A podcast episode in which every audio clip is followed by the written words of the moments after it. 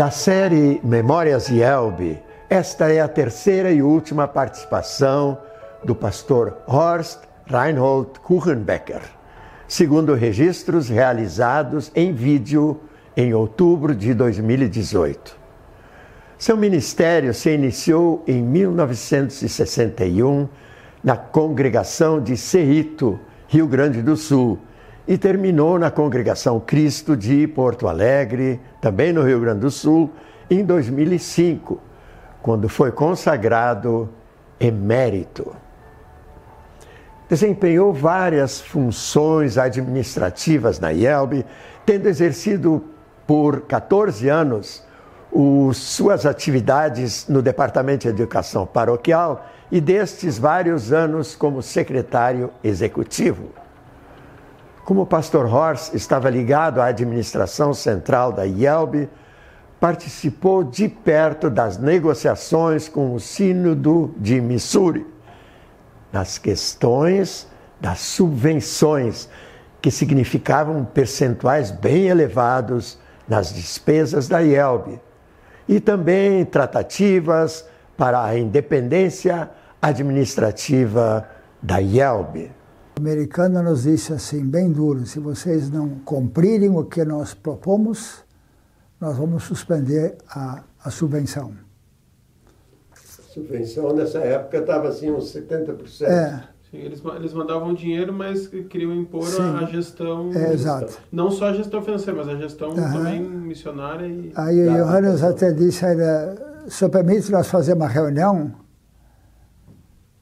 Eu disse, Johannes, Johannes, não, não adianta. Se quer agir, age assim, pronto. E o americano ficou assim, e então tá bem. Se quer cortar, pode cortar. Aí nós voltamos outro dia, reunimos o professor do seminário. Diz, olha, pode acontecer que. O que, que vamos fazer? Então, o, uh, o Donaldo já estava dando aulas na universidade. O Mário Reffel também, de modo que esses dois salários estariam garantidos restariam os outros salários. Então tentamos dividir aqui como arranjar mais, mais e tínhamos mais ou menos organizado o assunto. E Sim, esperando. Mas nós tínhamos um amigo muito bom que estava uma vez só no Brasil, mas era amigo nosso, americano, Westcott. Uhum. E o Johannes escreveu uma carta para ele, me aconteceu assim, assim, assim, e a nossa resposta foi essa. Vê o que você consegue fazer. E o Westcott conseguiu convencer esse americano que ele botou baita no ovo. E aí não foi feito nada. Né? Depois disso vieram mais dois americanos, que até tem uma fotografia que nós fizemos diante daquela pedra de 50 anos do, do seminário. Foram muito bons, muito compreensíveis. Né? Então nós tivemos entre eles algumas pessoas radicais e outras bem compreensíveis, né? que nos apoiaram em todos os nossos projetos. E nós havíamos feito o primeiro projeto da independência, que devia ter sido em 1880. Mas esse 1980. caiu. É, esse caiu, não sei porquê. Até que depois a outra gestão então conseguiu criar uma independência brasileira. Né? Aliás, quando eu entrei no departamento da igreja, nós éramos ainda distrito dos Estados Unidos. Sim. Não existia. Um, eu tive que ler todo aquele handbook deles, grosso para entender as coisas, como é que funciona. É um regimento, um handbook, era dessa grossura, assim. É, Cada passo tinha é. sua... E dali nós partimos para a independência. Eu me recordo, numa sala do instituto aí, o Johannes o Nestor Beck disse, olha, sabe, sabe lá, tu pega uma vez, estuda isso e faz uma proposta.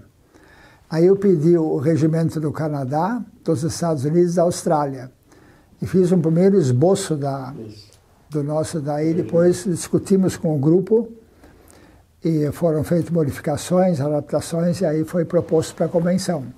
De modo que a tua pergunta, como é que nós... Eram personalidades muito fortes. O Nestor é forte, o Stank é forte, é. o Leopoldo é indobrável. Agora dobrou, dobrou. É. Mas o interessante, nós trabalhamos em grupo. É, isso, isso. Às é, vezes havia, às vezes havia ordem. É, é, eu não, eu não vou puxar a brasa para mim, mas um dia o não sei quem disse Olha, se o Nestor e o Horst pararam de discutir o assunto, vai fácil. Porque ele olhava de um outro lado e eu do outro lado, né? Então, mas isso foi uma razão porque acertamos várias coisas bem. Houve erros, houve, depois hoje se eu olho, puxa, aqui devíamos ter feito diferente, né? O meu concunhado, eu diria assim, sei que posso registrar, mas eu diria assim, ó, quem olhava assim dizia, bah, aquele é muito calmo, muito quieto, mas ele tinha muita sabedoria. O Geraldo tinha uma sabedoria inata, assim, sim. era incrível isso. O Geraldo era bom, é. é. Foi um grupo assim, apesar de diferente, mas no conjunto, trabalhar em conjunto era bom. Porque quanto mais tu observa, menos tu erra, né? Hoje, às vezes, eu vejo muito individualismo e aí acontecem muitos erros, né? Como foi a investida missionária nas cidades de Ji-Paraná e Rio Branco, nos estados de Rondônia e Acre, junto com o pastor Paulo Hasse, da Hora Luterana? A Hora Luterana recebia um sem número de cartas de ouvintes pedindo informações. Deixa eu começar com a primeira missão. Eu fui com o Paulo Hasse que estava na hora luterana. É. E ele tinha aquelas muitas cartas dos diversos lugares. E uh, como eu era ainda da igreja, ia lá, tá, o que, que eu faço com isso aqui? Eu tenho aqui de lá tantas cartas, nós nunca conseguimos visitar as pessoas. E dali, e dali. E então, em lugares onde há uma igreja luterana perto, nós podemos recomendar ao pastor que visite a pessoa ou a pessoa visite a igreja. Agora, onde nós não temos nada, nós temos que visitar. E aí o Paulo Rassi nós combinamos, nós vamos visitar Ji Paraná e vamos lá ao mesmo tempo depois para Rio, Rio Branco, no Acre. Foi muito bom. Novidades na área de ações missionárias com as informações prévias das localidades foco, a participação de leigos subsidiados por um ano para auscultação inicial nos locais. E também a história da frustrada investida econômica de fazendeiro do sul do país, na região do estado do Acre. Num congresso de missão dos batistas, até perto da nossa igreja lá para cima. Aí eu digo, como é que vocês fazem isso? Vocês não mandam pastores, mas mandam leigos. Sim, o leigo tem que ser o primeiro. Nós vemos uma cidade que nós queremos iniciar, nós olhamos o jornal, quais são as profissões que eles precisam. Então perguntamos quem é que tem essa profissão, vocês não querem ir lá? Nós vamos olhar para um ano, até você se estabelecer profissionalmente. E aí eles começam a falar a missão, e depois mandamos o pastor. Eu gostei da ideia, realmente é, é, bem, é bem lógica, né? Mas nós fomos pesquisar para ver quem é que poderíamos mandar depois para lá, né? e devagarzinho realmente as duas missões evoluem. Quando nós estivemos em Rio Branco, no hotel, Passo Paulas e eu, de repente entrou um senhor lá, olhou e nós tínhamos dois lugares. Vocês dão licença sentar aqui? Pode sentar aqui. Então, quem são você? Quem é você? E tal e tal. Ah, diz ele, que bom. Mas vocês começaram no lugar errado. Aqui, Rio Branco, é uma cidade que é completamente católica, que é dominada pelo padre, pelo prefeito, aqui vai ser muito difícil. Mas um pouco mais adiante na cidade, acho que é Cruzeiro, segunda cidade de Rio Branco, de, de Acre, lá tem alemães e tal e tal. Então, ele como fazendeiro diz o seguinte, eu vim do Rio Grande do Sul, comprei terras, precisei de trabalhadores. Foi na cidade, peguei trabalhadores que estavam sem trabalho na praça. Você não quer um trabalho? Eu te dou uma casa, tirou um salário, mas você tem que trabalhar. Eu vou. Eu peguei 15 famílias. Nossa. Botei tudo direitinho que eu precisaria, eu ia instruí-los devagarzinho, aí eu teria gente para minha para minha fazenda. Após dar o primeiro salário, naquela semana era semana de colheita, todos desapareceram. Foram para Manaus comprar televisão, comprar bugiganga, ganhar, gastar o salário. Porque a comida eles ganhavam de mim. Então o salário era só para comprar bugiganga.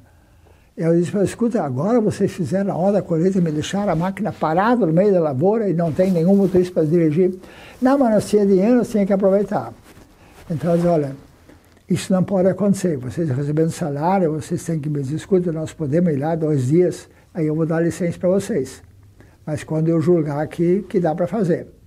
Se me acontecer mais uma vez que vocês fizeram, vocês estão demitidos.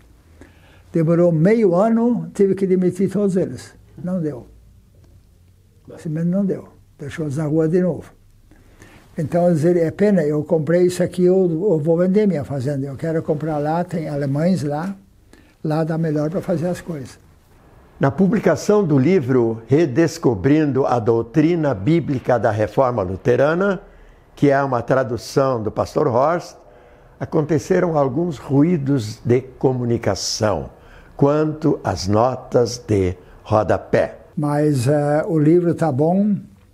Eu acrescentei algumas coisinhas pequenas, por exemplo, você tem um, uma cultura alemã, está lá em cima, eles sabem A, B, C, D. Uhum. Agora você pega aqui onde os, nem os confirmandos são confirmados, não sabem nem os dez mandamentos, nem o credo todo ele. Então a definição, por exemplo, que, que é pecado original? Eu acho, me achei na obrigação de colocar. O que, que é justificação? Me achei na obrigação de colocar. E assim outras coisinhas pequenas que eu julguei que aqui eu tenho que botar uma observação para quem lê poder de que se trata. Por quê? Digamos, o que que, o que que as igrejas entendem por fé? A igreja católica, a assembleia tal. É uma coisa dentro do meu coração que eu faço não algo que eu recebi de Deus.